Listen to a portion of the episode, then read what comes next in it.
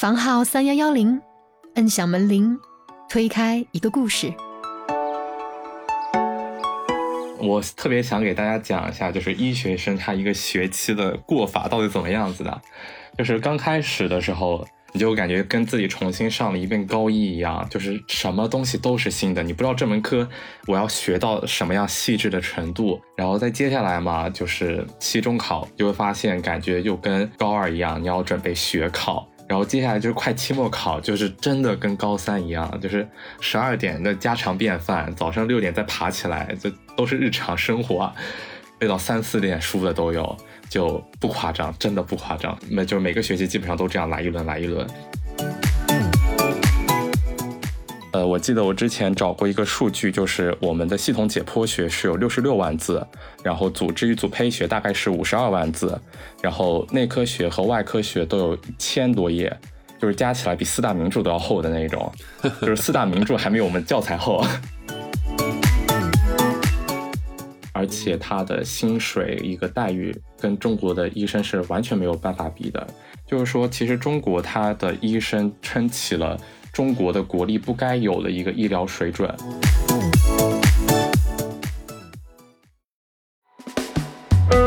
Hello，大家好，欢迎来到我们的播客房号三幺幺零，我是离线主播雪峰。因为一些自己的事情呢，一段时间没有参加录制了，靠凡凡独当一面撑起了我们整个播客。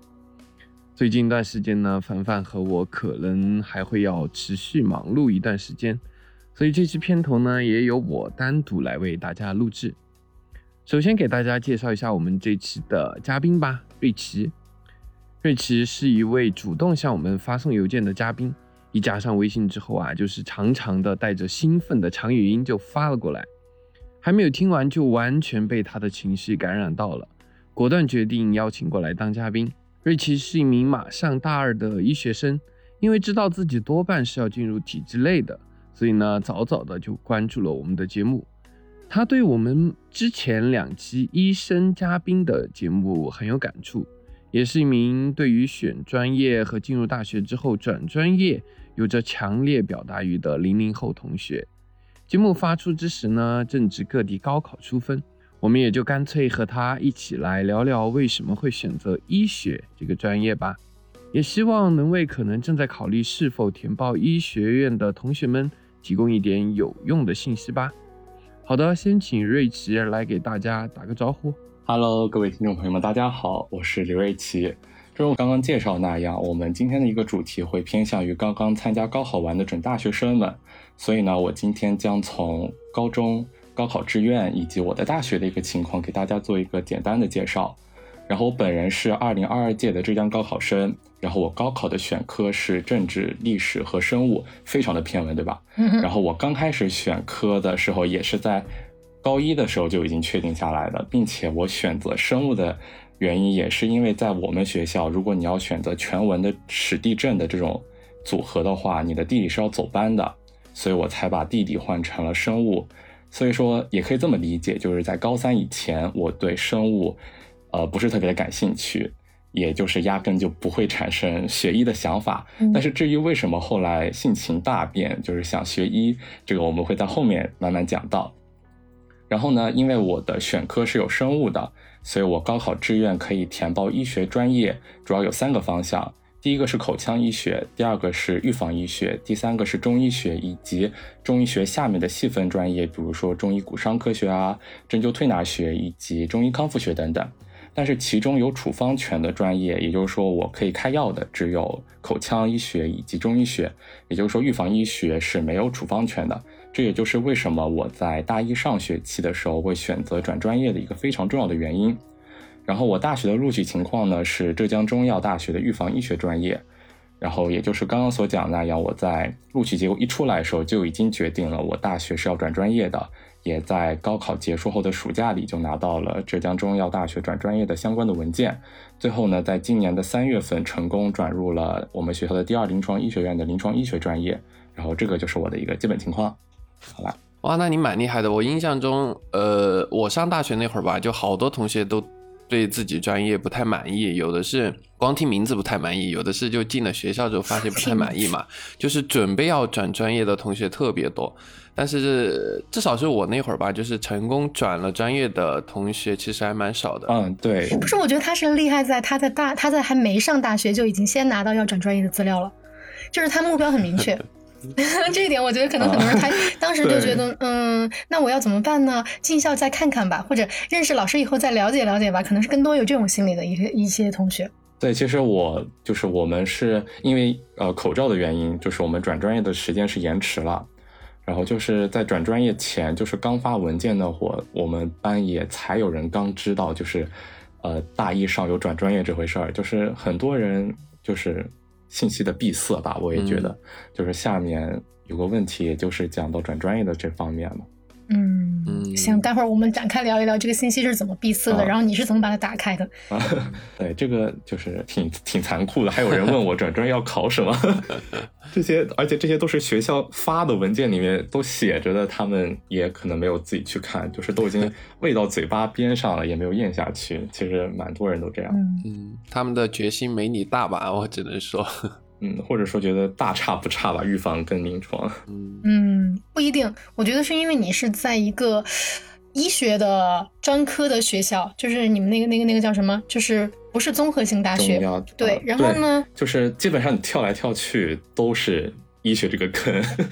怎么跳都这样？倒不倒不是这意思，就是呃，如果一个人他在综合性大学，他可能会转的专业就会跨度比较大。然后呢，也许他真正思考到了哦，我自己真的喜欢什么的，或者我真的适合什么的时候，嗯，可能已经大三大四了，所以那个时候已经不再具备可能会去转专业的这些可能性了。所以嗯，我觉得这个也也是一方面原因。嗯，对我旁边也有这样子。就是不知道自己喜欢什么。对，而且我我有一个感觉，就是在综合性的大学里面，我是感觉哈，我不太确定，就是好像就是校方，不管是院方还是校方，都不太赞成，或者说没有去那么的宣扬，就是关于转专业这件事情嘛。我我感觉可能是为了，就是怕，就比如说有一些同学是调剂的。呃，就是大家都一窝蜂的，比如说去某一些热门的专业，或者说去某一些什么学院，所以说可能相应的，比如说名额有要求，相应的也没有做就是过多的宣传。当然，像瑞奇说的，可能资料是摆在官网上或者摆在相应的地方的，但是可能校方、院方之类的，他们也没有就是那么的去去去去促进这件事情吧。我的感觉是这样。嗯，对的，就其实像我们学校。呃，刚入学不是都会有新生那种讲座嘛？嗯，就是也会提到转专业这件事情，但是都不会很详细的去给你讲述。而且，其实再讲个很有意思的点，就是我们今年就是我原来的预防医学专业公共卫生学院，就一共转出了十多个人。嗯，然后就是前十前十名，除了有三个是定向生是不能转专业的，然后其他全转掉了，一个不剩。啊？为什么呢？这。这个应该就是我猜测的那个可能性。嗯，对，因为预防医学是没有处方权的，然后，然后大家都会想去最三个热门嘛，就是临床、中医学还有口腔医学嘛，毕竟是中医药大学嘛。哦。然后就基本上都转走了，就不剩一个都不剩了，前十名。嗯。处方权是不是就是意味着？呃，以后能不能当医生是这样吧？呃，其实公卫的话，就是预防医学是，你也你也可以，就是你也要去考执业医师资格证，但是它是，呃，公共卫生执业医师资格证，就是你不能去开药，但是你要学的课，就是临床药学的课你也得学，然后预防医学专业的课你也得学，就是很鱼龙鱼龙混杂，而且像，呃，像预防医学这种专业，基本上是会去。进疾控中心的，然后或者说是海关，但是其实这些地方你其他专业也能进，像检验啊，呃，其他什么卫生、公共卫生管理啊这些专业其实都能进，就是壁垒很小，就是很容易被替代掉，因为这一方面的原因。那瑞奇真的蛮厉害的，他一点都不像一个大一的新生，就是他已经把他转之前的专业的，就包括以后的就业啊、什么方向这些都搞得这么清楚。我大一的时候，人家高三暑假的时候在干什么？你高三暑假的时候在干什么？能比吗？我回想了一下，我大一在干什么？其实我感觉就是互联网的一个很大的一个用处吧，就是嗯看你怎么用它，嗯你能用好，其实它是一个很不错的工具。嗯，所以说现在刚高考完或者未来一段时间会高考的同学们，也可以像瑞奇说的吧，我我都不太确定，就现在大家可以在互联网上就是找到信息有那么多了吗？因为刚刚不是谈到就是选专业嘛，我回想了一下，我那会儿选专业。其实除了那本书哈，那本书当然只能是查一下分啊，看一下哪个学校有什么专业，然后这个专业是呃几级的学科之外，呃，唯一能做的就是问身边的朋友，还有就是那种年长一点的，然后可能见识广一点的的长辈啊，他们说这个可以，那个可以，但实际上，呃，就是出社会这么多年，再回过去看的时候，其实很多人的很多建议都是有蛮强的局限性的嘛，就可能是局限于地方，可能是局限于这个人，可能是局限于四年、四年、五年、六年、七年之前的视野。所以说，如果互联网上真的有像瑞奇说这么有有这么丰富的信息，还还是建议大家就是呃认真的去对待一下这件事情。嗯嗯，对，其实我觉得我还有一点比较特殊的原因是，呃，我其实高中的时候就已经知道我想去学医学这个专业，然后我对其他的呃那种专业也没有进行一个很详细的一个了解。就是我记得 B 站上是呃有一个 UP 主叫做取景框看世界。好像是这个名字，就是他给你们，就是他讲了很多的，像工科也好，农学也好，然后物理学也好，就是各种专业的那种介绍，然后还有你怎么在百度上去用一些检索式去检索出有用的信息的那种方法。那个 UP 主上面讲的很详细，很详细，嗯超级良心的一个 UP 主。嗯，这个案例接下，我其实也是为了聊这期节目吧，我也去看了一个 UP 主的一个，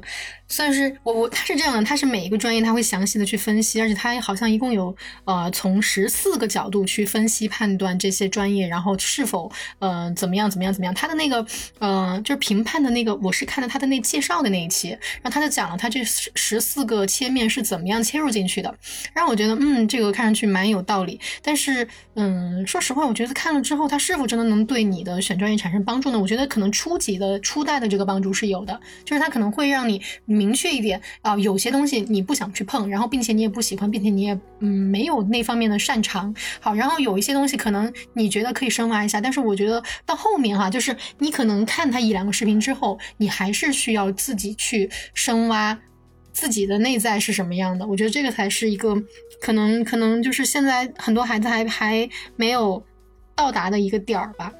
所以，所以我觉得挺佩服，嗯、咱们瑞奇的，就是，对嗯，对，因为因为其实我本来设置的第一个问题是，就是你在选择学医前，你对医学生或者医生的生活或者工作有过了解吗？我现在想把这个问题改成，就是，嗯，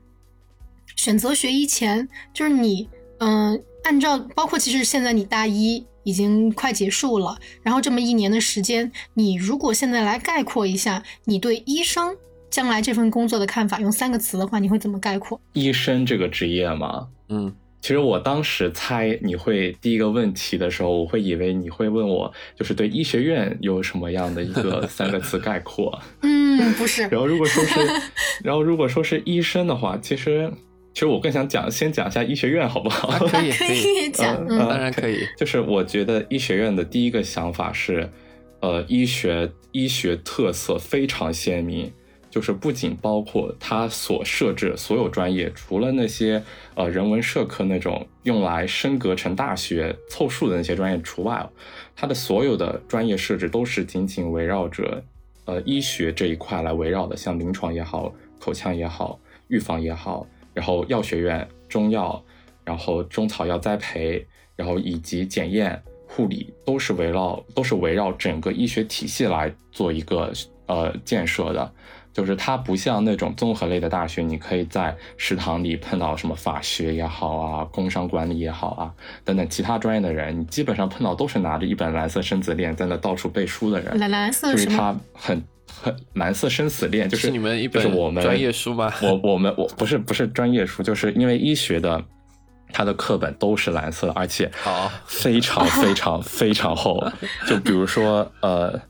呃，我记得我之前找过一个数据，就是我们的系统解剖学是有六十六万字，然后组织与组胚学大概是五十二万字，然后内科学和外科学都有一千多页，就是加起来比四大名著都要厚的那种，就是四大名著还没有我们教材厚。感受到了。然后就是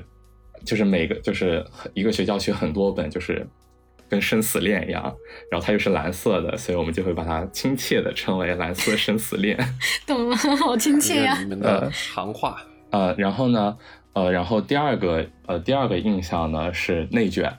嗯，就是我现在是临床医学专业的嘛，就是我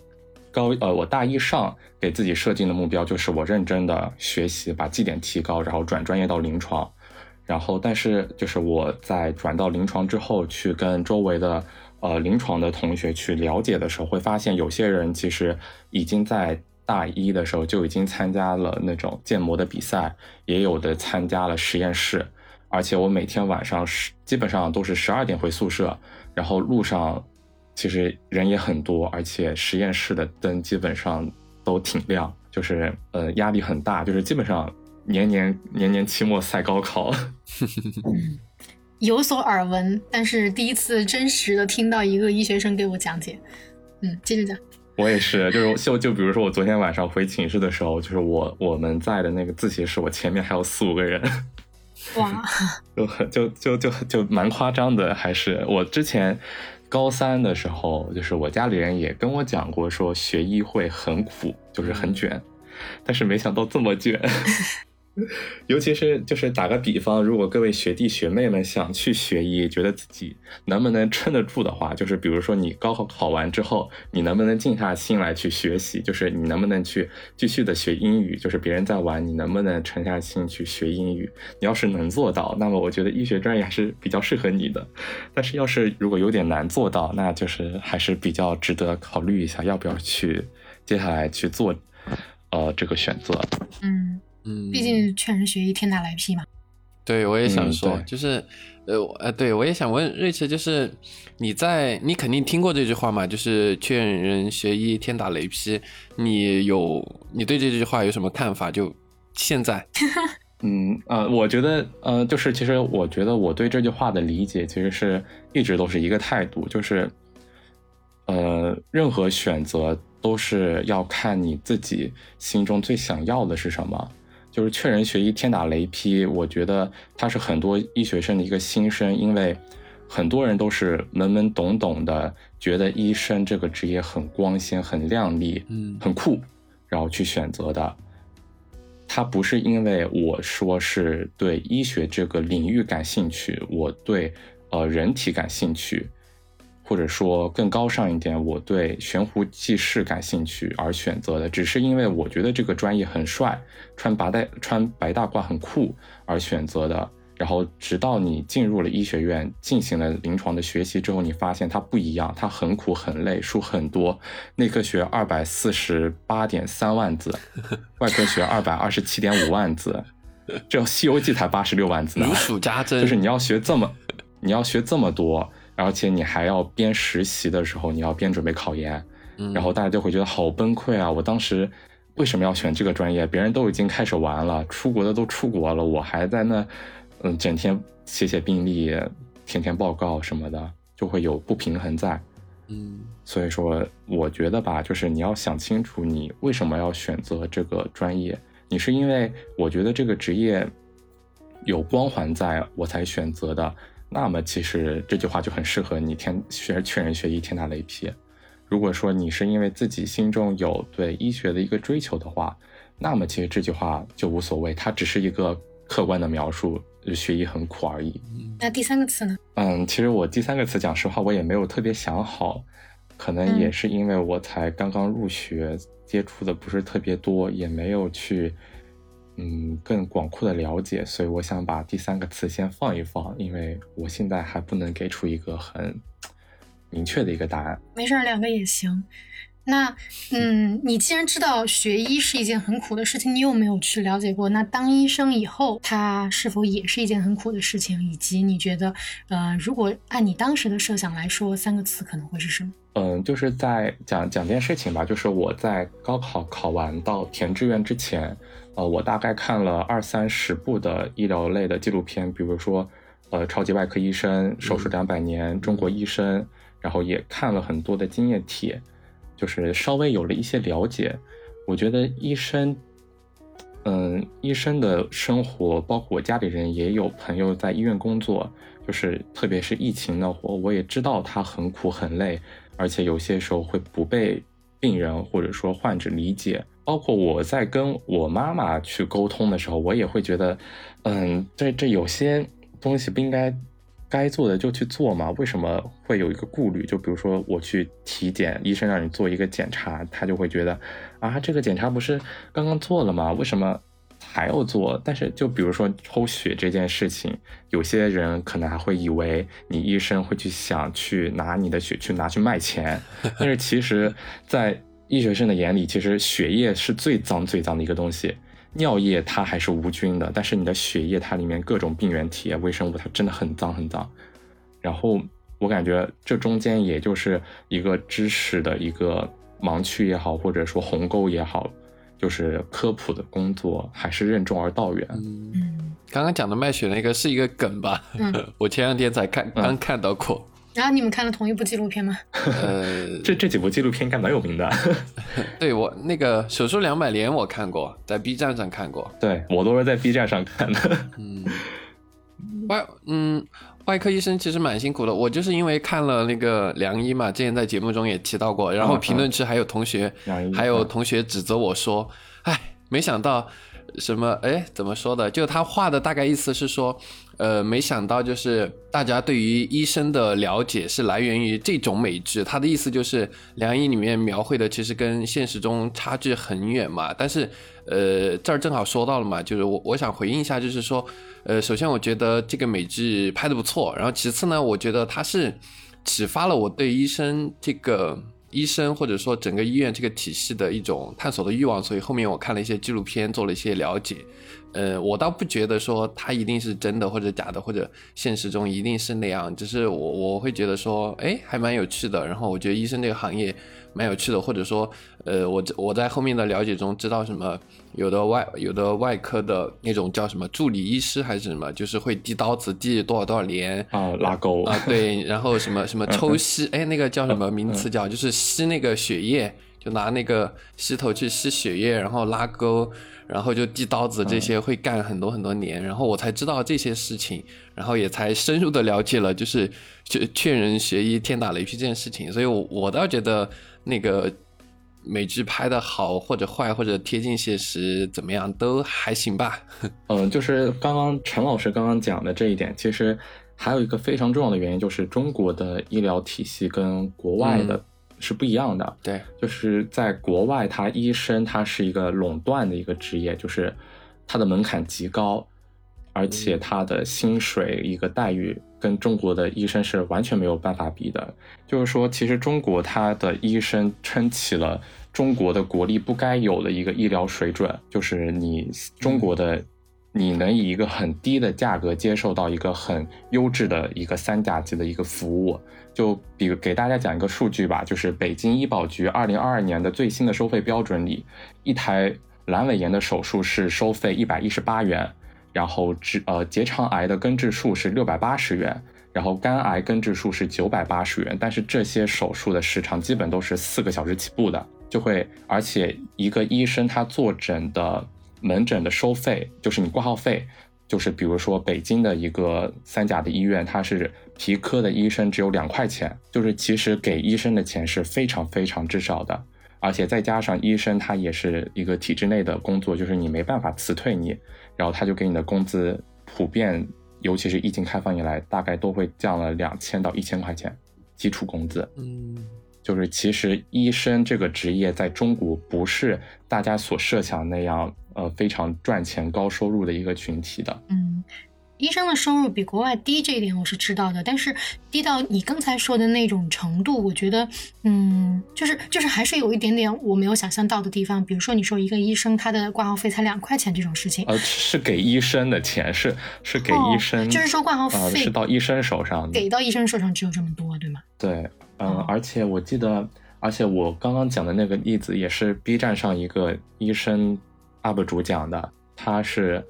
呃北大的八年制，就是已经是博士的，已经工作两年的一个呃薪水的一个收入的情况。所以有可能我们在生活当中对医生的一些误解，其实就是来自于这些信息差，就是我们根本就不知道，其实医生他的收入有多的，有多么的不符合他们的付出，所以呃，很多时候其实医患关系也是因为这样东西才没有得到很好的调解。呃，再讲个例子，就是前几天我妈妈去医院嘛，嗯，然后我我然后我妈去浙江大学第一附属医院嘛，然后我妈就跟我说，小宝，你看那些医生服务态度都这么好。业务水平又好，服务态度又好，你呀，以后以后妈妈都担心你啊，天天给病人摆脸色啊，什么什么什么的。我在我那时候就，我那时候一直都会在想，哎，这这每天工作都这么累了，还得 还得给你跟个服务员一样，微笑的给你去那个给你讲事情啊什么，其实真的很累的。就是网上就会说到了医院感觉就降智了嘛，就明明他那个地上或者说墙上都标了那个什么去拍 CT 去哪里走啊，抽血哪里走啊，然后还在那到处问到处问。但但是我听你的性格不像是会摆脸色给人的。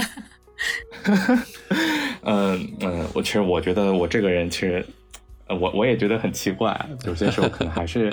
还是会有一点不耐烦，这点也是需要改正的。其实。病人已经生病了，其实更多的人文的关怀，其实也是要做到的。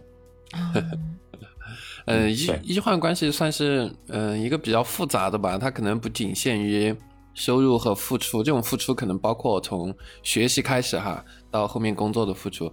的不对等也好，还有包括一些观念也好，包括我们的医疗体制的这种规则吧，算是也好，我觉得它是复杂的。就刚刚嗯。瑞奇不是讲那个说你你又抽我的血，你不会抽我的血去卖钱吧？这个是就是那种医患关系的一个梗嘛。然后我看过一系列的，他还比如说说嗯那个那个有病人进医院，然后去那个嗯那个叫什么问导台吧，就是就是你有问题去问的地方，分诊台是对对，就类似那种地方嘛，就大厅里面，然后中间一个圆的围起来那那种地方，然后过去就问吧，他说，然后那个患者就说你笑那么开心干什么？你是 你是看我生病的很开心吗？然后如果你没有微笑呢，他就会问你你态度这么差干什么？我来看病又不是欠你钱，然后说什么？这些都是一些就是医医患的梗嘛。还有说什么呃什么呃护士长可那个可以骂护士，然后什么什么什么什么护士科的什什么什么可以骂那个，然后最后什么主治医生可以可以骂护士长，然后最后的话患患者可以骂所有人。哦，是这个鄙视链。呃，就是一个鄙视链，就他讲的很详细嘛，就是我我都忘了那个级别了，就是从护士然后到医生到高级的医生到那种就是比如说科室的主任什么之类的，然后最后患者可以骂所有人。嗯，对，而且给大家科普一个小知识啊，就是急诊他那个急，呃是。他就是你去急诊的时候嘛，他是按照你的病情的缓急来给你就诊。就是有些时候可能来一个非常严重的什么大出血也好，心肺骤停也好，然后送过来抢救，他是会先去抢救病情最重的那一个，嗯，而不是说我先来，然后呃我先看这种。就有些时候可能，呃公众对急诊就会觉得说是晚上的门诊。其实这点是有点误区在的，就是急诊只看最危急、危及到生命的疾病。我我记得在急诊室其实是有三种不同颜色的通道的，好像红色的是最危急的，然后还有黄色和绿色还是什么颜色是吧？然后可能就是不同的人他们走的方向也是不一样的。嗯，对，所以说还是希望各位听友们。谅解一下，哎，你医生也很苦。发现没有？好像每一位来节目的医生都是跟听友有说，如果你们听到，就请谅解一下我们的医生，他们还是很苦的。嗯，是很辛苦。医生，尤其是尤其是规培生，其实真的很辛苦，很辛苦。嗯，所以了解了这么一圈过来，嗯，你应该是在之前就非常明确的是你发自内心的想去学医，这样对吗？不是说，嗯。我爸妈说学医好，我我我学我学医跟我家里人呃没有一点关系，就是我在高中最先开始接触到医学专业的时候，是我刚刚呃从高二升高三没多久，然后我的姑姑的儿就是我堂哥比我大一岁，就是说我升高二，我升从高二升高三的时候，他正好是高考考完填志愿录取的时候，然后有一天就是在医院门口，我记得很清楚，是医院门口的那个呃候诊室候诊室门口，然后我妈妈就突然跟我讲说：“小宝哎，你堂哥的录取结果出来了呢，是成都中药大学，学的是中医。”然后我看那学校也挺好的，还是双一流大学，而且学业嘛也稳定，你你选的选科也可以报。哇塞！我那时候还当时质疑我妈说啊，学医不应该是化学和生物绑在一起选的吗？怎么可以只有一个生物就可以选？然后那时候就是那个时候我才知道，就是其实学医的有些专业是不需要化学绑在一起就可以填的。然后接下来，呃，接下来就是，而且当时讲的很好笑，就是我当时因为是文科生嘛，文科生就想学法。然后我当时还特别想去那个那个西南政法大学，还瞧不起成都中医药，后来才发现自己高攀了。然后，然后，然后要要是冒犯了这些这几个学校的学生啊，非常抱歉，不是有意的 别假。嗯，对。然后接下来的事情其实就很简单，就是我们高三就是会换老师嘛，然后我们的生物老师也正好换掉了。然后虽然说，我觉得啊就是因为一个老师的缘故去喜欢或者讨厌一个学科是非常不成熟并且错误的一个想法，但是不得不承认，那个老师的确就是激发了起我对生物非常浓厚的兴趣。嗯，所以说其实那个生物老师对你的影响还蛮大的，对吧？我觉得如果他真的是因为学生物然后学的特别好，所以想学医的话。那他干嘛不去学生物？所以我觉得可能还是一开始，比方说听到他哥哥说可以学医的时候的那个，对，就是也就是也就是说，我已经想到了有学医的可能性。对，我觉得这个是在之前，对，就是已经埋下了伏笔了，就是为以后我打算学医，呃，这个这个选择是有有点像蝴蝶效应吧？我觉得，就是如果说没有那段对话，我可能。很迟很迟才知道我是可以选择学医的，不然就报那种，呃，生物呃生物类的那种师范去了嘛。我我我还是想问，到底一开始让你萌生想学医的这种想法，我觉得应该不是说你哥哥的那句话，就不是你妈妈说你哥哥能够学医的那句话，应该是在之前你自己其实是内心是有这个一个驱动的，那个是是怎么样驱动起来的？这个这个我可能忘记讲了，就是因为那段时间也是疫情的时候嘛。就是我觉得疫情会对这几年的医学报考一个很大的促进的作用吧，就是会觉得，嗯，逆行者很值得敬佩，然后自己，呃，也会比较想去做一个奉献什么的，也会有这样的因素在，而且再加上当时首考成绩出来之后，我也有去在那种微信的公众号，像什么高浙江高考早知道，上面就是有有一次就是无意间看到了对。中医学这个专业的一个了解，包括他要学哪些课程啊，然后学制是什么样子的，然后各个学校的录取的状态状态是什么样子的，然后有了一个了解，然后大概是过年之后吧，就慢慢下定决心去学医了。嗯，对，我想问的就是这个，否则的话，它其实就还是一个，就成了一个摆在你面前可以选择的道路，并且它还不错，所以就选吧。我觉得这个是有本质性 区别的。对，还是会有对疫情的影响在。嗯，是是，陈老师接着说。瑞奇让我想起了过过，就是，嗯，过过也跟我们讲过，就是学法多么多么不容易嘛。然后还有包括说什么，就是劝人学医天打雷劈这句话，在他们法律专业其实也类似嘛。劝人学法千刀万剐。对对对对对，我刚突然忘了。然后，但是呢，过过，嗯，就是他和瑞奇表现出来的都一样嘛，就是。是带着一种就是光环的，就不管是对法律，还是说刚刚瑞奇讲到的对那个酷酷的白大褂，就是可能是有那个理想的吧。我觉我觉得樊老师的意思可能就是，嗯，可能是被启迪的，就像就像瑞奇刚刚提到那个就疫疫情的原因嘛。我我印象特别深，就是呃武汉解封没多久的时候，呃也是 B 站在 B 站上看了一个纪录片，叫什么来着？就是讲那个解封前、解封后，然后多少人。就是关于那段时间的，呃，就是医疗系统的，就是呃，就就整个的嘛一个纪录片，是叫《生死金银台》吗？我忘了名字了，忘了名字了。但是哇，我看那个真的哭的，我后面也看了，真的很就很震撼，很震撼。尤其是就是穿上，就是我当时的想法，就是看到那些医护人员穿上那种防护服啊，然后冲过去插管啊，像 ECMO 啊，就会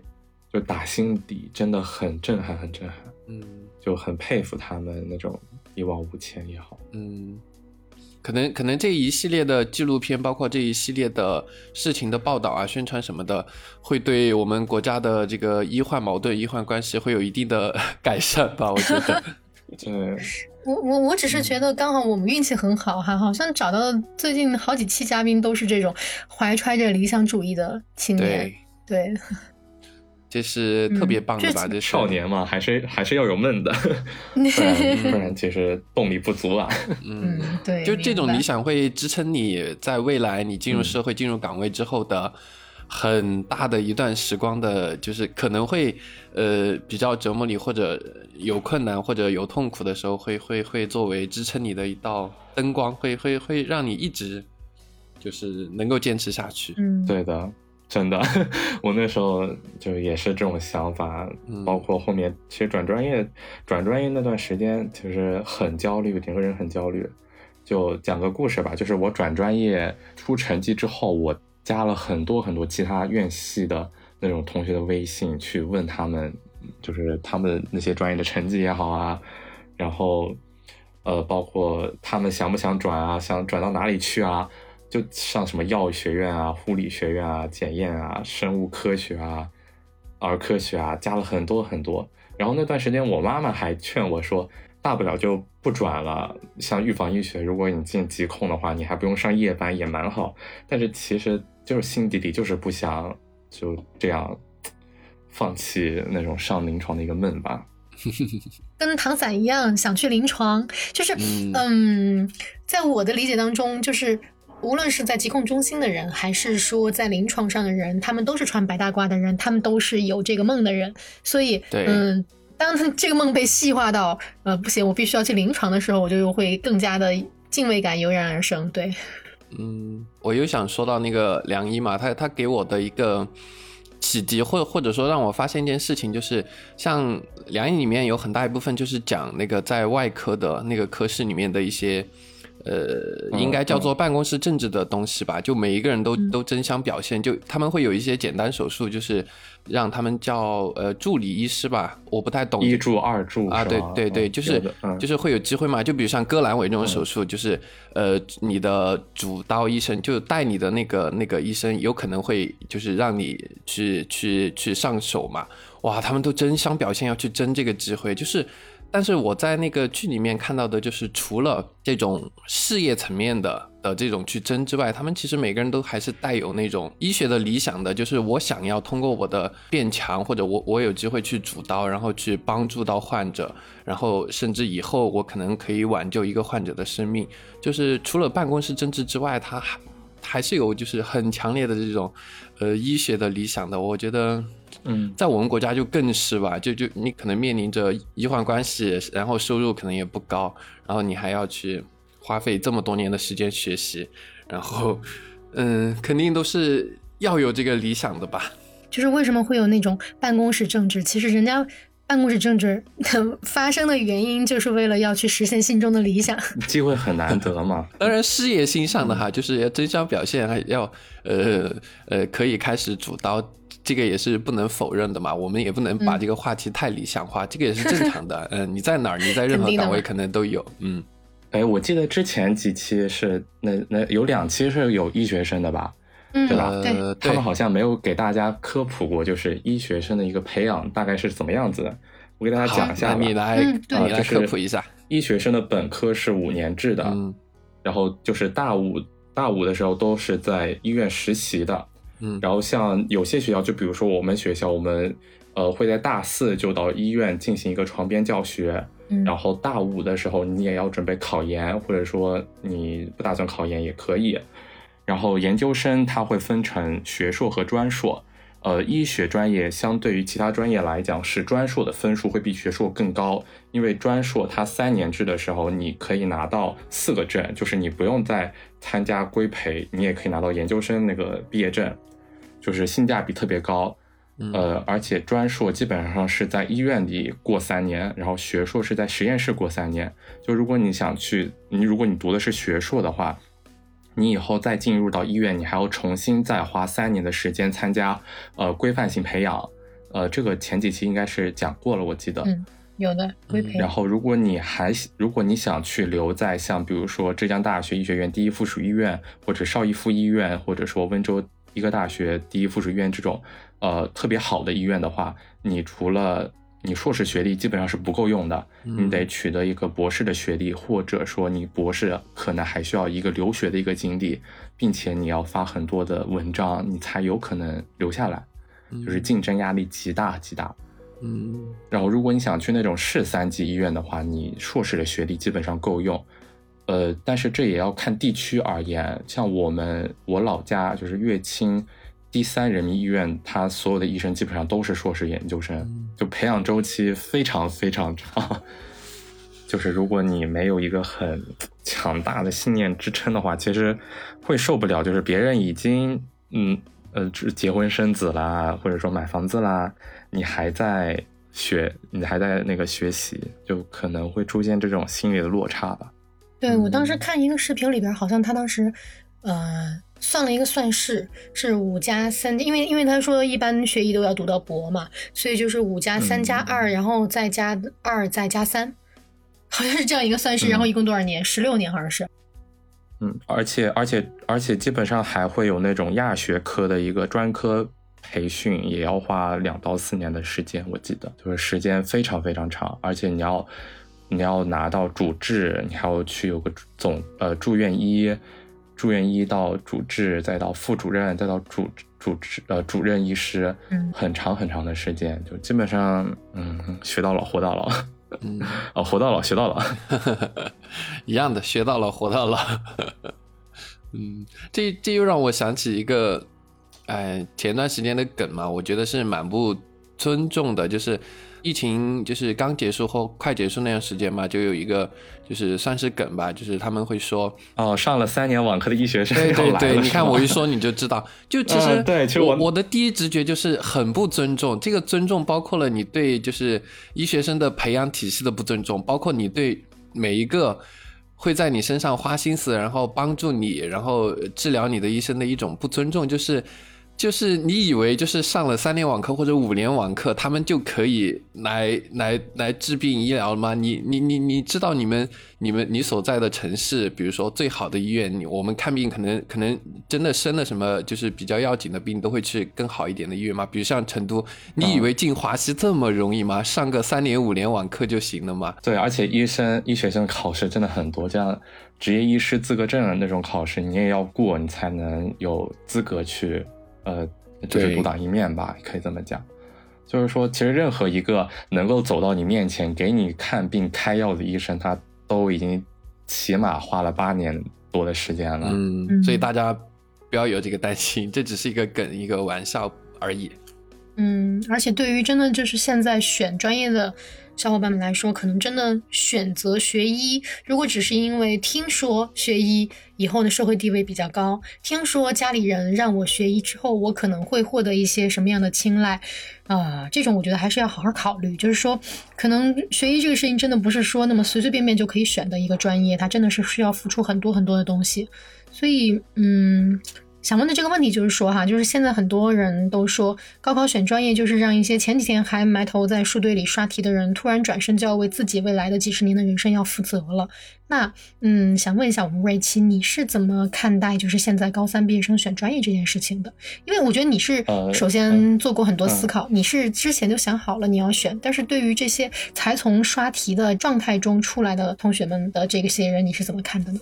嗯，其实我觉得这个问题。它涉及的面非常的广，就是我呃，就是比如说，它会涉及到我们整个教育考试系统，然后全社会的思想方式和观念，以及家长的教育方式和学生家庭资源，呃，这种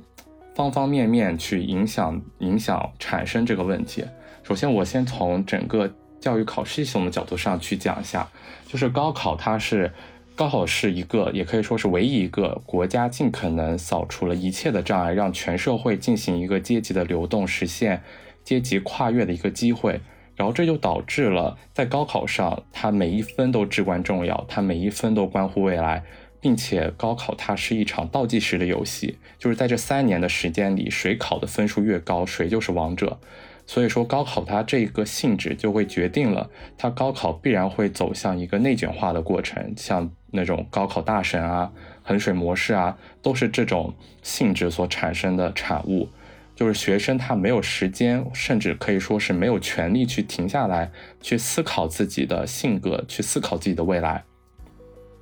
其次，正如刚刚所讲的，高考它是一个极其宝贵的实现阶级跨越的机会，所以它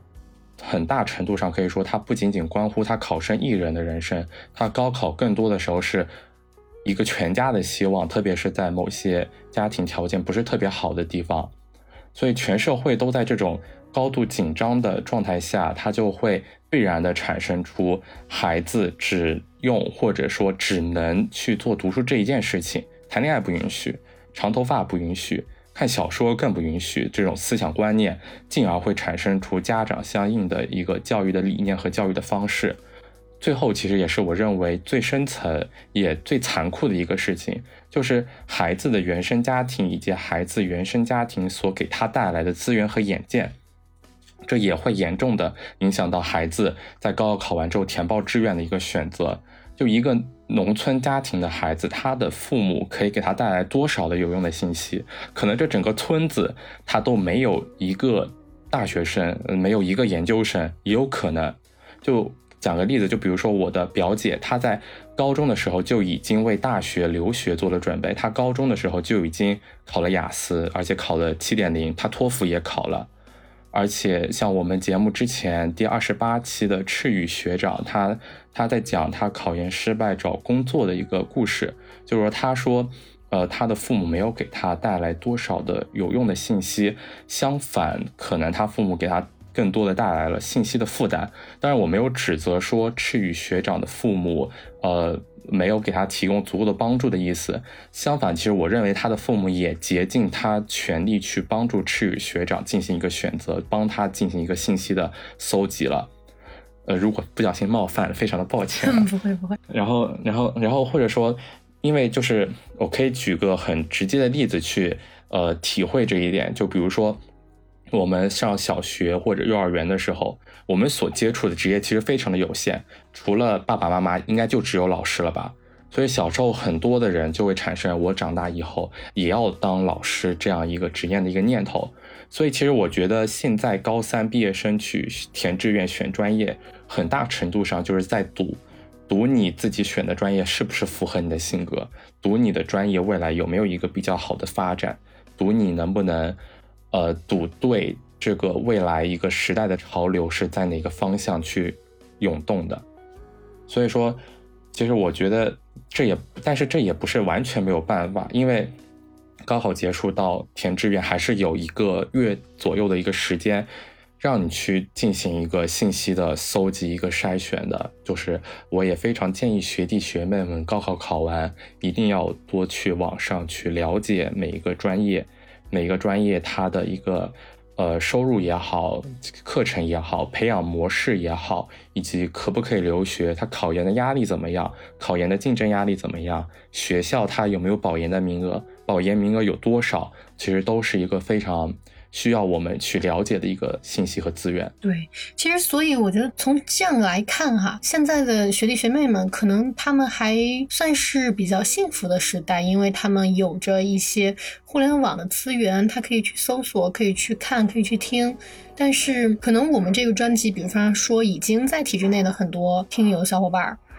他们可能就是。在一个信息相对闭塞的时代，然后在那个时候，就像你说的，是在用赌的方式去选择一些专业，然后可能导致他们现在的一些工作跟他的专业甚至都毫不相关，或者是说那个时候，我就我觉得比较聪明的人是做那种，就是比方说他可以选一个专业是那种呃万金油，呃，哎还不算，其实我觉得万金油反而是一种他没有办法向上兼容，然后有一些专业它是可以向下兼容。比方说，一个人他如果去学的是旅游管理，汉语言吗？哦，对，或者是汉语言，他是永远没有办法去写代码的。但是个可能他学的是计算机相关的专业，但是他有可能出来是可以做管理的。就是说，可能有的人他选择的东西是一个向下兼容的专业，所以他后来选择面可能还稍微宽一点。然后呢，嗯，有的人他可能。就比方说选的专业相对较窄，然后又是属于你刚才说的万金油这种，那可能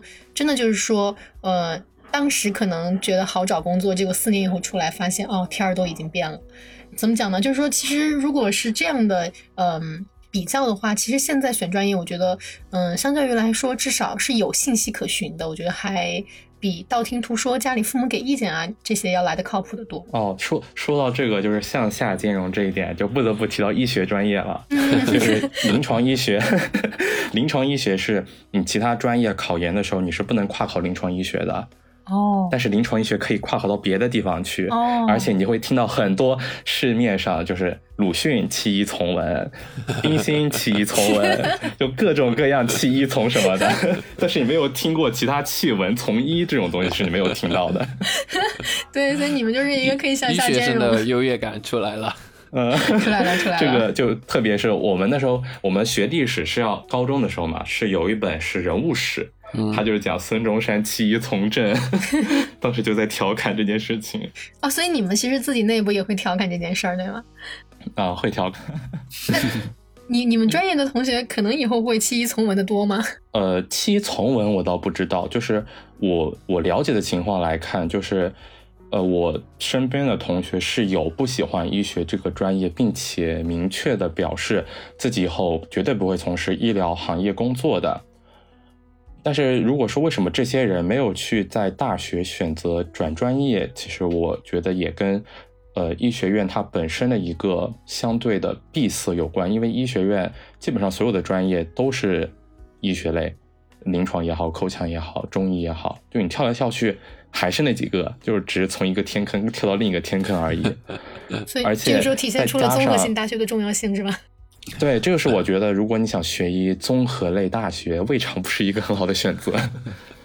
不应该叫你还没想好学不学医的时候，综合性大学未尝对对，应该也可以这么讲。因为很多人，我觉得是因为填志愿填了很多个，然后正好被医学录取了的可能性很大，就刚好调剂过来的。而且再加上，其实你大学大，尤其是大一的时候，你玩的特别的。放肆也可以这么讲，嗯，就你天天都在玩，没有认真学，你期末考的绩点就很很很很难看，然后你就也没有能够转专业，这个名额也有可能，也有的或者说你甚至不知道有转专业这一条路的也有，就是我在转专业之前，还有同学过来问我。呃，转专要考哪些啊？什么时候考呀？然后名额有多少啊？但是这些明明都已经教务处已经发到那个整个专业的群里面，也艾特过人了，他们也不知道，甚至填表格要什么时候交都不知道，就很很其实挺夸张的，我觉得。得靠班长一个一个的问。那我想问一下瑞奇，就是就是你刚进大学的时候，你遇到的就是不喜欢自己专业。然后，呃，想要转或者说，呃，想转最后没转的，就这样的，就就对现在的专业不太满意的这样的同学多吗？嗯，这个我觉得我不清楚他们是的多吗？我不清楚他们是口头抱怨还是真的不喜欢，就是因为因为我们是有要去上交，就是你要选择转专业的人的那个名额的总会的，嗯，我也去看了，基本上就是你去选择去转的话。都是成绩很优秀的，就，呃，基本上绩点三点九以上、三点九四以上的，呃，才选择去我要选择转。就是绩点不高的也没有说我要去转，就是我也不太清楚到底多不多。嗯，因为我的感觉是我那会儿我的同学想转的特别多，但是真的像就是付诸实践的，就不管是呃好好考试。或者怎么样的就这点我可能忘讲了，就是这是我原来的预防医学的专业，但是像我们学校那个药学院，嗯，他们申请转专业的人有八十多个，总共多少人？差不多一半，一一共才一百六十多个人，就基本上一半的人都都要去转专业，就特别特别的夸张。为什么呢？药学药学院药学院不太那个什么吗？在你们行业发展会会会不那么好吗？呃，反正我感觉好像药代的，就是就是去去药企的地位，可能都不是特别的理想吧，就有点像商人的感觉，可能 其他人也不会特别喜欢啊。哦，去药企以后有可能做医药代表是这样的？对，就是你去卖药嘛。说难听点。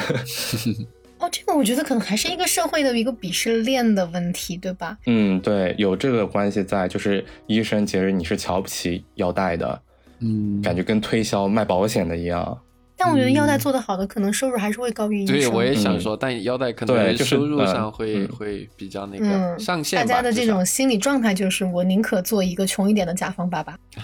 对。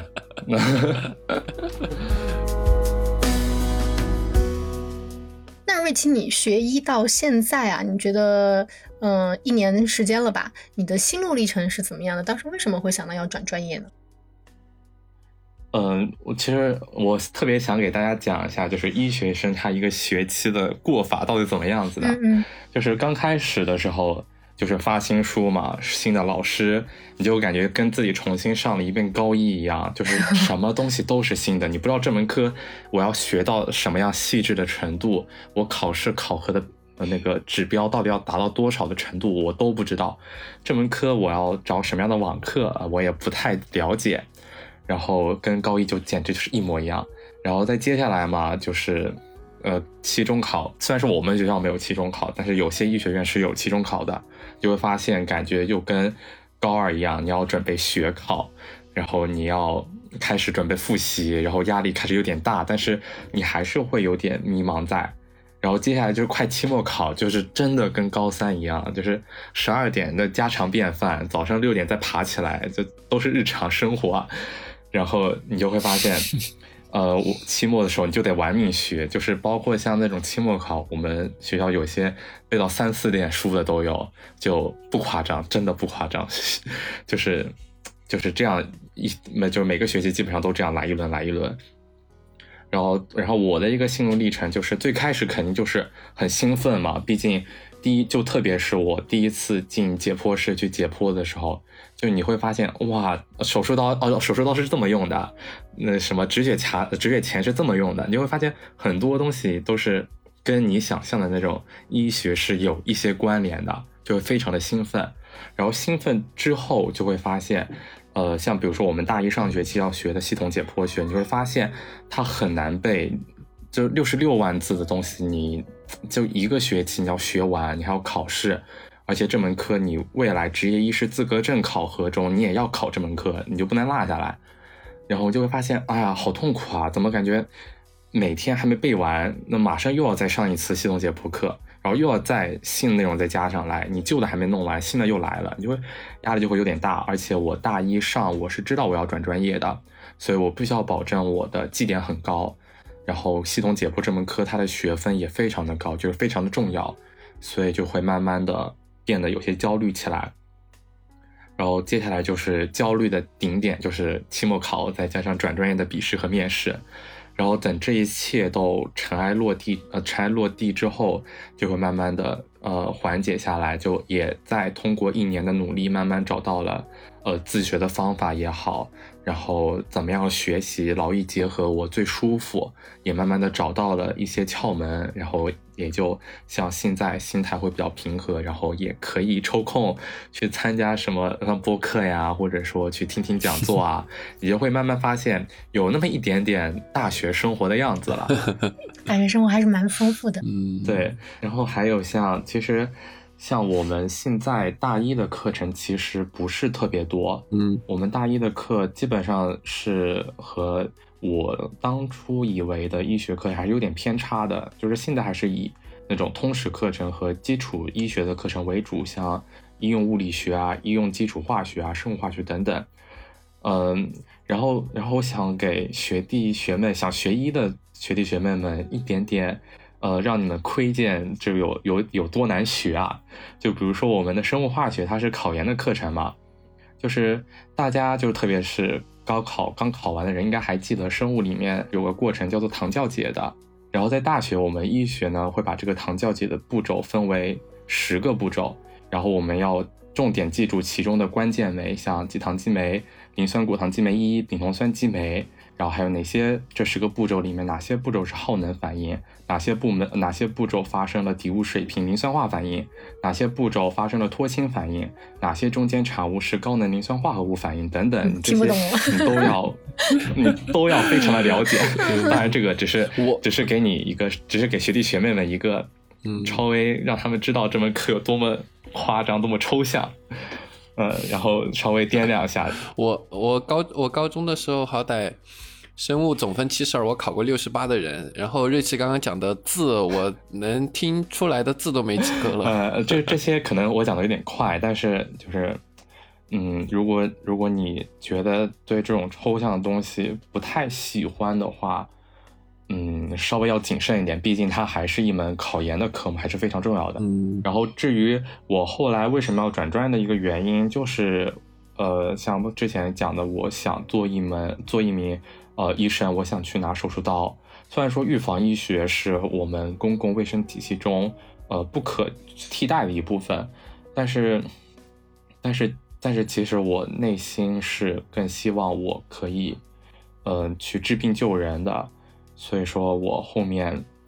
呃，也跟老师啊、学长和从事医疗工作的，嗯，那种呃亲朋好友也进行了一个交流。然后我会觉得，其实跟预防医学相比，临床医学呢更能激发起我对未来的我的发展的一个憧憬。而且在我现在，在我现在的认知里面，其实我觉得临床医学其实更是一门，不仅是一门艺术，也是一门哲学。健康所系，性命相托，这八个字其实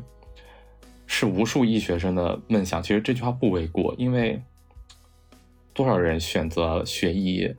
就是冲着这八个字来的。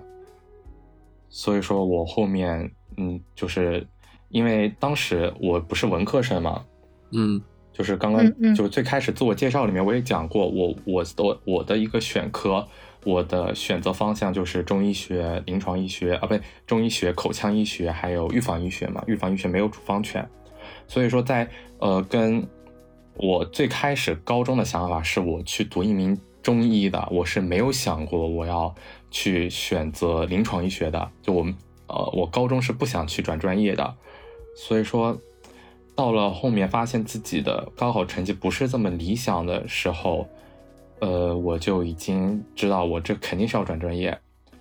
然后当时后面我又拿到了转专业的一个文件嘛，因为像比如说这中医，就是我们学校，就是他转专业的名额是按照你当年的入学的呃学还有学籍数的学生乘以。不少于百分之十的比例来计算出你的名额，其中定向生以及像中医学的五加三一体化培养那种八年制的本硕、本硕制的学生是不算进去的。那么的话，我当年就是我今年，呃，中医学可能就就只招了十到二十个人，口腔只招了十个人，但是临床医学就非常的多。虽然说我们学校叫做浙江中医药大学，但是。它的临床的人可能比中医的人还要稍微多一点，所以说，所以说我知道我有转专业的选项之后，我在临床跟中医的一个抉择，呃，除了名额上概率更大的之外，我觉得我还是更想去拿手术刀，而不是仅仅单纯的望闻问切。嗯，所以说我后面还是选择临床医学这条道路吧。觉得你很棒，就是在。我觉得最最重要的就是你 之前知道自己想干什么，并且在知道可以有什么样的途径选的时候，你去付出了努力。啊，反正反正我觉得真的你在说这些时候，我脑子里一直盘旋的是我当时在读大学的时候选专业的那个时间，就是可能我跟陈老师聊过，但是我没有好像在节目里没说过，就是其实我以前我们差不多，我们那会儿。没有没有，我我还比陈老师早四年呢。然后我当时学学的时候，就是家里人说，嗯，其实你可以学医。真的，我的那个就是高考的志愿填报，假如说有十天的那个志愿填报期啊，我前九天我的那个系统里面填的都是呃某某医学院的医学影像学，然后直到最后一天，家里突然来了一位教授。然后那位教授说：“哎呀，凡凡，你不应该学这个，你应该学那个。”然后我爸妈说：“对，就是要听教授的。”教授就说的对，所以就给我改成了我后来学的那个，啊，反正也没有什么作用的专业。对于我来说，他那专业是不错，但是对于我来说没有作用，因为我实在是学不懂那些什么 Java 呀那些编程的东西。对，然后到后来我大学的时候为什么没有转专业呢？就是因为那个时候道听途说，好像转专业需要请老师吃饭，好像转专业需要去付出一些。我们那会儿也有这样的传言，就是信息很不那个。没事，所以所以所以当时就会觉得啊，那为什么要转专业呢？我觉得就算是我以后去呃，比如说考公务员，考三不限的，当然那个时候其实没有 真正想以后会考公务员啊，就是说。自己会觉得，即使专业不对口也能找到工作，对自己就有这么盲目的自信，所以就会嗯觉得那就不转也 OK。而且那个时候自己在学校，你知道会有很多呃什么学生活动，觉得自己好像已经忙得不可开交，但实际上后来回想，这忙的都是些啥？但是嗯会觉得呃在那种状态下，那就干脆不转了吧。但实际上我觉得这个是一个对自己人生不负责任的一种态度。哦，就是说到转专业这件事情，其实如果学弟学妹们最后高考的录取结果不尽如意的话，其实如果学校他都会发那个学生培养手册，呃，学生手册。它里面会明确的告诉你，就是我转专业我需要哪，我需要考核哪些方面。就比如说我们学校，就是你绩点的绩点的分数是占百分之六十，然后你绩点在你原专业的排名占百分之二十，然后再加上呃你想转入的学院的一个考核，含面试和笔试各占百分之十，加起来一共百分之百。然后你去看哪些比重大，我是我最后是算那个绩点是算必修课呢，还是必修课加呃选修课？你呃学弟学妹们也要非常注意去了解这一方面。就我再讲一下，刚刚凡凡姐提到那个填志愿嘛，我志愿就就填了，呃填了一个下午，就是我就是就是基本上定下来就没有改过，就没有再看过。然后我当时的志愿除了最开始填了个清华大学，然后接下来填的。填就是我认真填的，就不是那种像，呃，那种万金油类的那种专业之外啊，我前我认真填的前三十到四十个专业都是医学类的，各种中药大学、医科大学，什么湖北啊，什么成都啊，就全部都填，我能填的全部都填了，然后就就最后就是当时的。还是很坚定的，就是我爸妈那时候还在说要不要把那种像什么汉语言专业啊，什么杭州电子科技大学啊那种要不要摆在前面，然后我说我不要，我就是要学医。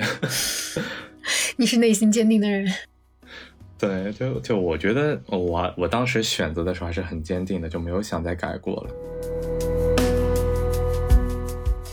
好吧，那我们就问一下我们的瑞奇下一个问题啊，你将来就是你现在大一，你觉得三年以后、四年以后啊，你会选择去考研留学，还是说你是去考编当医生，怎么样？呃，首先其实就是涉及到医学的一个培养体系，就是基本上你如果除非你是定向生，或者说你是打算以后就是当一个小小的一个乡镇的。卫生所的一个医生的话，你是可以不用去选择考研的。如果如果你打算留在那种市级的医院，或者市级以上的省级的医院，那么考研或者说保研，它是一个必须的一个选项。嗯，然后其实像包括浙中医，它是有保研的名额的，但是像我们上一届刚刚保研的数据下来是只有十二个名额，就是二百零一个人里面挑十二个。就是名额非常非常之少，那么其实我就会觉得我大概率的路线是要选择考研这条路的。所以说，像现在我们教的课程有一门叫做生物化学与分子细胞生物学，它的生物化学它是需要作为考研的一个科目之一的。所以，那么我现在就是我现在做的事情就是我呃我用的书也好，我刷的题目也好，都是直接是拿考研的那一套。搬过来用的，然后也就是说，我现在的一个大概的想法是，呃，研究生应该会在国内读。虽然说我也打算在暑假里去考托福，然后如果还有时间，还想去学个德福，就是德语，想去海德堡大学，可以讲吗？一个小小的梦想就是以后以后想去海德堡大学留学。就是我觉得医学生还是要出去看一看的，就是我。接下来的十年的打算就是，呃，上一个读硕士，然后再去读博士，然后再回国，大概是这样一个路线。发现没有，医学生的打算都是我未来十年，跨度比较大。但是其实我包括像，呃，像之前就是上个上个月的时候，卢潇老师，大家知道吗？啊，我不知道。就是 offer 三的那个，不知道啊，我也不知道，我不知道。就是有个很有名的一个医生来我们学校做讲座，然后我在讲座上就问了卢晓老师一个问题，就是医学生该如何，呃，就是医生该如何平衡科研和呃临床工作的一个。选择嘛，因为医生的一个职业的晋升体系，它科研是占很大一部分比例的。但是人的精力都是有限的，你不可能说临床跟科研两手都抓，并且抓得很好，这些都是都是狸猫粪脚的一个人才能做得到。所以说，当时卢教老师就跟我讲说，你要想好，你以后会认为科研更重要还是临床更重要。包括我的思想道德与法治的老师。他也跟我讲说，你对你自己的评价体系要和整个社会的评价体系保持一定的距离，就你不能完全的以整个社会的评价体系来作为你的评价体系。嗯，你要有自己的一个想法在里面。所以说，呃，所以说，如果学弟学妹们或者说学长学姐们，呃，去选择考研还是考编，我觉得更多的去在于你自己内心的一个想法，你想选择走哪样的道路，然后你，嗯，听从自己的内心可能更加的重要，因为你是为你自己而活。嗯，这点特别认可嘛。其实刚刚讨论到的那段话题，我本来想说一嘴，但是也没有说的，就是就我，嗯，就就像刚刚瑞奇说的吧，就是。呃，社会评价标准它可能是有，比如说挣得多，比如说哪某些职业是社会地位更高的，职称高是对，但是，呃，当然人是有这个心理需求的，就是获得他者、第三者的认可，获获获得更多人的认可。但是，嗯，为自己而活吧。就举个简单的例子，可能。医生觉得，哎，我我本我本科或者我那个研究生的某个某个同学，哎呀，去医药了，做医药代表，哎呀，怎么怎么样，一天跑过来跑过去的，穿个在那到处敲门，他可能这么看他的，但他的那个医药代表的同学可能，嗨，穷酸医生，一天就在那坐着问诊，挣几个钱嘛，我都买房买车，我都要怎样怎样，他还在那当个穷酸医生，还看不起我，这个就是互相的。互相的评价来去，这种评价可能是服务于自己的内心的那种需要的吧。但是，嗯，如果想要自己活开心一点，就像瑞奇刚刚讲的吧，就是为自己活吧。你所谓的这种评价，外界的评价也好，嗯，呃，都可以听，但是呢。不要太把它当真了吧，不然你就为别人而活了，你就为社会评价体系而活了。嗯，不然活得很累。对呀，其实我也非常能够理解帆帆姐姐从体制内出去。其实要是换做我，如果我觉得以后的临床的工作让我没有时间去发去对自己进行一个探索，不断的提升自己的时候，我也可能会选择离开这个体制。就是我也可能会选择不去做一名医生也好，就是我也可能会走出来，嗯，因为我觉得，如果就是说，有些人可能会考虑到沉没成本，或者说之前的十十七期节目吧，应该是那个 K K，我也正好想说他讲的那样，他他说他想对自己本科的五年有一个交代。其实我觉得，如果你觉得这个医生的这个行业不适合你，其实离开未尝不是一个更好的选择。反正要是我，我会毅然决然的选择离开，无论我在中间付出了多少的时间也好、精力也好、心血也好，我都会选择离开，因为，嗯，我不希望，因为觉得五年时间太宝贵而浪费掉未来的可能五十年的一个时光。嗯，我其实刚才想说，K K 就是，嗯，算是一个后续吧，K K 他已经辞职了啊，已经辞职了呀。啊，对，嗯，对对对，就是后面我们也有一些联系嘛，然后，嗯，而且其实当时他在录这期节目的时候，虽然其实他表现出来的那种状态还是阳光的一个可爱的小妹妹，但实际上当时他在录那期节目的时候，呃，这个我先说，然后我们后面再考虑剪不剪进去。他其实当时已经是中度偏重度的抑郁，所以，嗯，就是。不开心嘛，而且他当时做那项工作，其实还遇到了一些很不好的事情，所以当他后来选择辞职的时候，我是特别开心的，我很支持他。就是，嗯，他现在也在就是寻求一些其他的道路。反正我觉得看着他最近就是他那个抑郁从抑郁状态里面走出来的时候，我觉得这件事情是呃，就是就是发自内心的我会为他感到高兴的。嗯，对，其实我觉得你要是不开心了，其实它的意义已经没有掉了。对，嗯，对，嗯，怎么说呢？就是一个人，你真的喜欢什么，或者你适合从事什么，这个事情真的说不好。因为刚刚你说到，呃，我不知道这个他后面剪没剪啊？就是说到 KK 的话，我想起就前段时间我去成都参加了我们公司一个同事的婚礼嘛，然后既然。竟然见到了一位前同事，然后他是我招他进来的时候嘛，他是刚从他们呃那个县吧县城的医院刚出来，他呃大学学的就是那个护理方面的专业吧，具体我忘了。然后在医院工作了几年，他就嗯，他可能没有抑郁，但是他在面试之后跟我聊的过程中。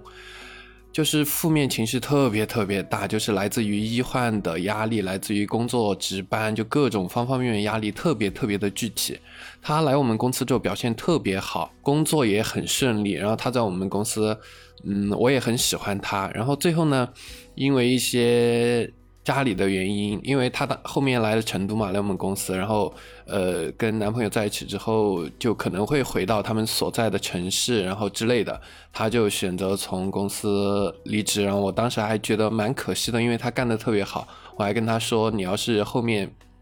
呃又有计划再回成都的话，可以再回来。然后这次又遇到她，然后我又跟她聊了一下。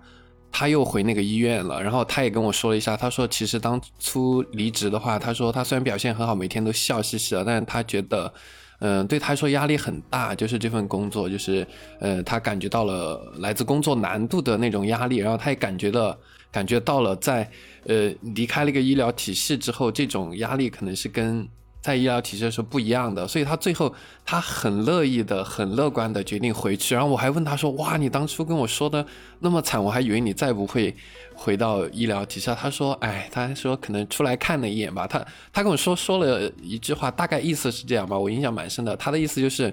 以前吧就觉得干别的干什么都比在医院好，但是真的干了一些之后呢？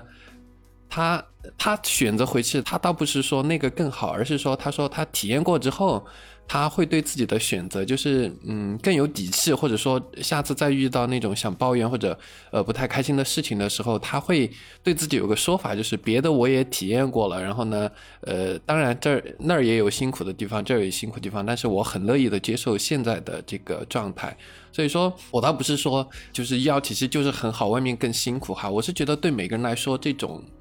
接受度是不一样的，就多看看，多试一下，嗯，再去做选选择，这个并不是一件坏事。刚刚瑞奇提到了嘛，就沉没成本这件事情，我记得之前在，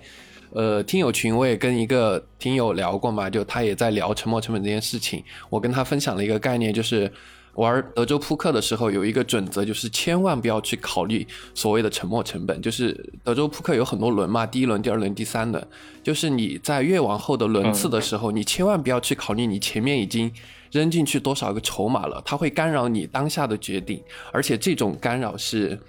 呃，往往会造成特别。特别大的后果，你可能很难承受的后果。所以说，在德州的决策思路里面，一定要抛弃所谓的沉没成本这件事情。然后我也给他分享这个例子，就告诉他，你的。像刚提到的，你的五年的大学生涯，或者你的三年的工作时间，或者你多少年的什么什么的时间，你考虑这些的时候，你真的有为你自己未来几十年的快乐、更多的体验感去负责吗？你真的只用考虑过去的那几年，而不用考虑未来吗？所以，嗯，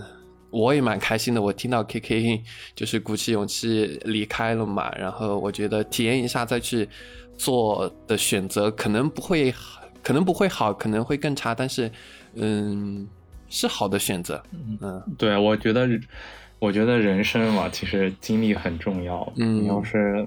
只是绑在这一条道上，其实有点可惜。但也没有说绝对的对和错，就可以，只是会可以一次性选到，就是你觉得 OK，然后对的，这肯定是嗯最最舒服的人生吧，皆大欢喜。对，选不到多去试试的话，也也也不差。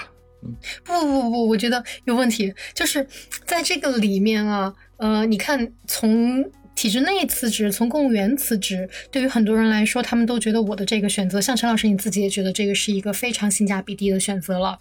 那其实对于我觉得医学生来说，这就是一个可能真的他的试错成本会特别特别高。虽然说对你觉得应该有的时候我们不要去考虑那些沉没成本，但是嗯。医学生他们要考虑他们的吃饭问题，他要考虑他租房的问题，要考虑可能有一些孩子他还需要反哺家庭的问题。像你刚才说的那位同事，他作为一个医生，然后辞职出来在你的公司工作，然后他再回到医院，我觉得这件事情本身就是一个可能小概率事件，因为医生如果想再回到医疗这个行业，就像刚才呃瑞奇所说的这个向上兼容的问题，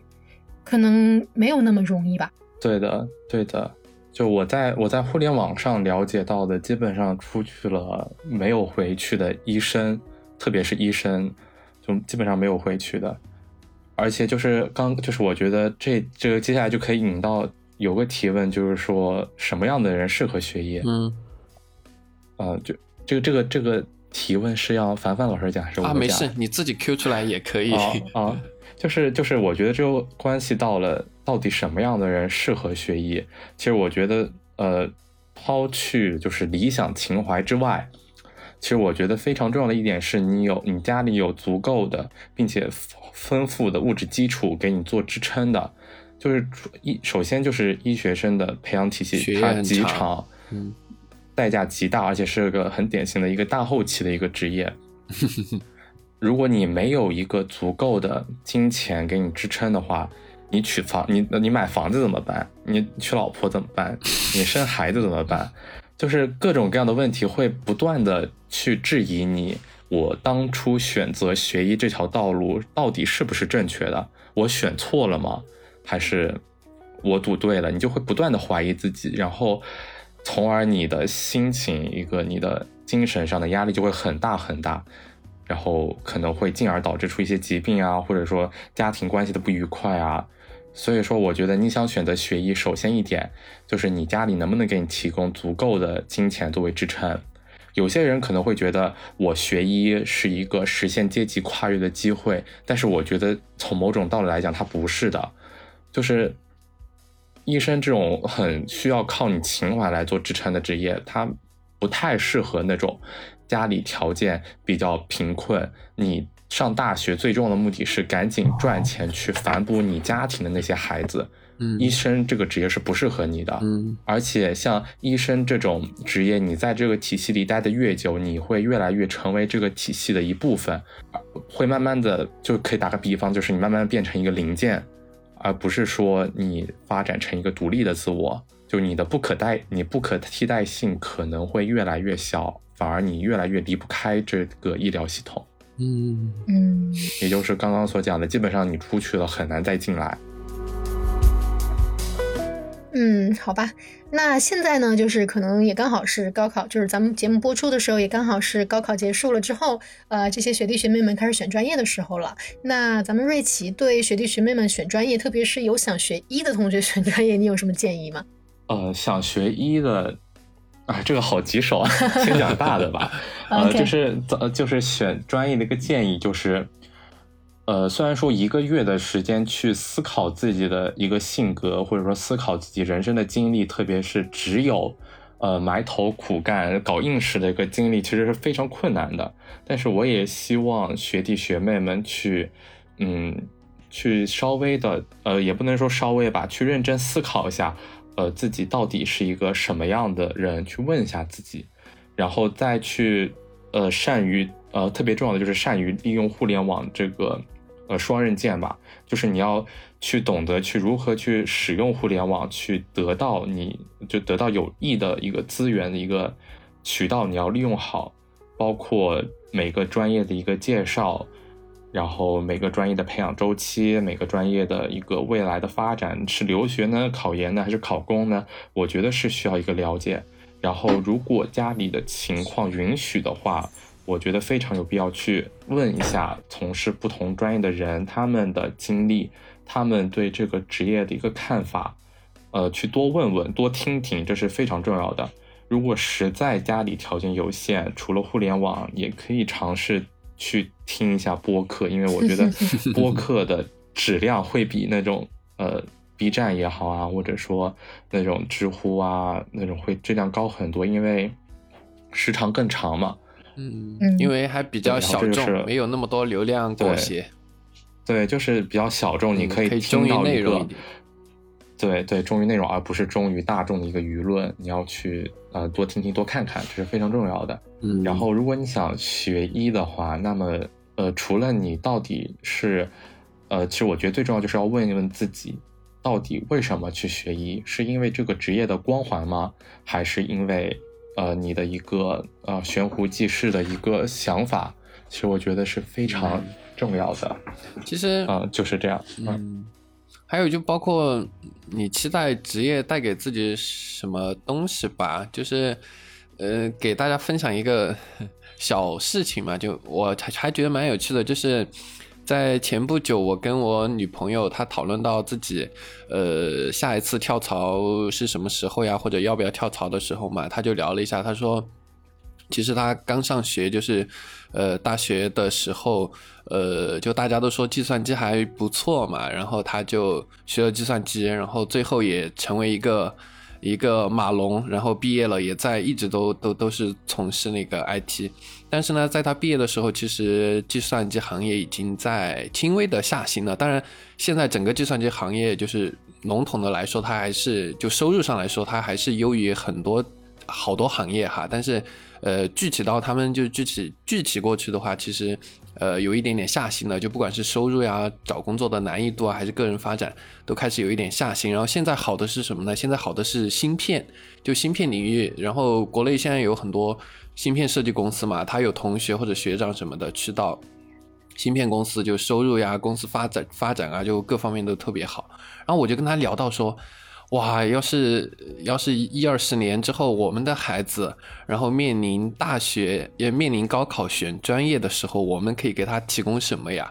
然后他想了一下，他说：“哎呀，当时我选 IT 也没有觉得呃是好不好找工作，工资高不高，就觉得那会儿 IT 好像很热，包括就是。”你在选专业的时候，你期望他带给你的什么是什么吧？比如说是终身事业，是法律、医学这样的，还是一个尽快可以给到你回报的？就比如说现在来说，可能呃芯片呀、AI 啊这些领域可能是很火热的，可能意味着更好的发展前景、更高的收入水平，还是说兴趣是艺术、音乐，还是？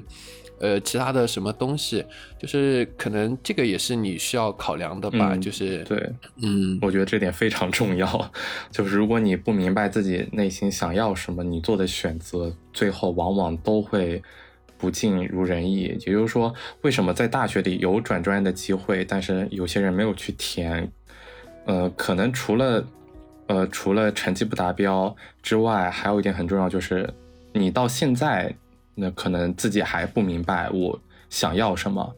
就是给你机会去转，你也不知道我要转到哪里去。对，是这个样子。对，我觉得这也是很重要原因，就是你不知道我以后我想选择什么的道路。嗯，但是嗯，我也看到一些比较现实的 UP 主啊，他们自己的分享，就是可能，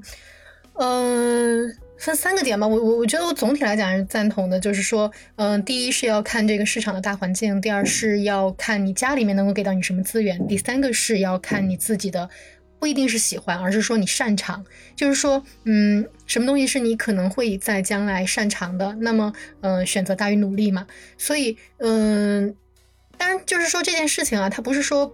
不鼓励大家去追寻喜欢，而是说这个喜欢它可能是会发生在你将来你的呃，就是就是呃，已经知道你自己选什么专业之后，然后你或者甚至是你工作了之后，你的业余时间、你的爱好，甚至是你沉淀了多少年之后，像白文姐这样突然觉得嗯可以辞个职了，对，所以就是说，嗯，喜欢这种东西追寻是需要钱来做本钱的，所以嗯。对，所以所以就是很现实，每一个选择都有成本，就是选择兴趣可能更多的是物质上的成本。比如说你选择想要一个回报高的、收入高的，你可能付出的成本。打个最简单的比方，互联网行业收入很高，但是加班很严重，然后现在特别的对的，嗯，然后换工作不好换，这个也是代价。对，嗯，所以我觉得，嗯，还是现在的小伙伴比十几年前的我们当时选专业时候要幸福一些，毕竟还有这么多信息可以去看，可以去筛选。对。还可以听一下我们这期播客，看能否对你有一些 思路上的帮助。对，要学医的小伙伴可以听一听。是，对，嗯，对。好的，那就进入我们最倒数第二个问题吧，请瑞奇来回答一下。呃，上期嘉宾留给你的一个问题，然后我们上期嘉宾呢，他很喜欢读书，所以呢，他想问你的问题就是，呃，你印象最深刻或者说你最喜欢的一本书是什么？然后为什么呢？嗯，好吧，那我重新再讲一遍吧，就是，呃，我觉得给我印象最深的一本书其实是《小镇喧嚣》，因为我感觉它给我带来的最大价值就是。呃，我不能，我去思考一个问题，我不能固守于，呃，一个人的，就一个一个阶层的，或者说一个，呃，一个方面的一个视角，要看得更加的全面，呃，不然很容易会沦为那种何不食肉糜的那种非常荒谬的一个想法，而且你可能自己还意识不到。嗯，当然，但是也，但是如果你要思考的非常的全面的话，其实你会发现很多问题其实是无解的。所以你在，所以我觉得这本书给我带来最大启示就是，呃，我需要站在更多的人的视角上去思考问题，但是我同时必须要坚守一条主线，就是主线不能偏掉。如果偏掉的话，其实任何问题我都解决不了。啊，这就是我的一个思考。挺好，这本书我还没有看过。我也没看过，你没有看过吗？这个不是体制内的人应该会看的吗？哦，没有，可能是我阅读量比较小，阅读量比较小。对，可以可以拿来看一下。那最后也请瑞奇给我们的下一期嘉宾留下一道题。呃，我想问的，呃，我不清楚下一个嘉宾是什么样的身份啊。嗯，就是我想问的，就是他在对呃未来长期规划和呃我们所说的走一步看一步，呃是如何做出一个选择的？就是因为有些时候感觉长远目标这个事情其实是不好定的，就就虽然说大方向不能偏，但是你说我以后是要出国呢，还是说在国内读书呢，还是什么样？其实会发现变数太大了。但是如果我有时候又会觉得，如果没有一个很明确的一个目标作为指导的话，其实很混乱。但有些时候我妈妈也会跟我讲，我家里人也会跟我讲说，有些时候还是得走一步看一步。我就会想说，在这两种矛盾的冲突下，嗯，下个嘉宾，呃，他会做出怎么样的一个选择？这是我觉得困惑了我很久的一个问题。好的，那我们这期节目就到这儿。好的，好的，好的，很开心，辛苦凡凡老师和陈老师，辛苦你了。我觉得。对，这期 其实我们聊了，因为因为其实我知道我们听众有很多是大学生，但是我没有就是真正的去呃像这么跟一个大学生聊过你在学校里的状态是什么样的，可能更多的是面临他们毕业的时候的一些选择问题，所以也算是给我们长见识。对，嗯，好久没跟这么小的的朋友小孩子做这么深入的深入的交流了。零四还是零五年吧？日期。啊，是你。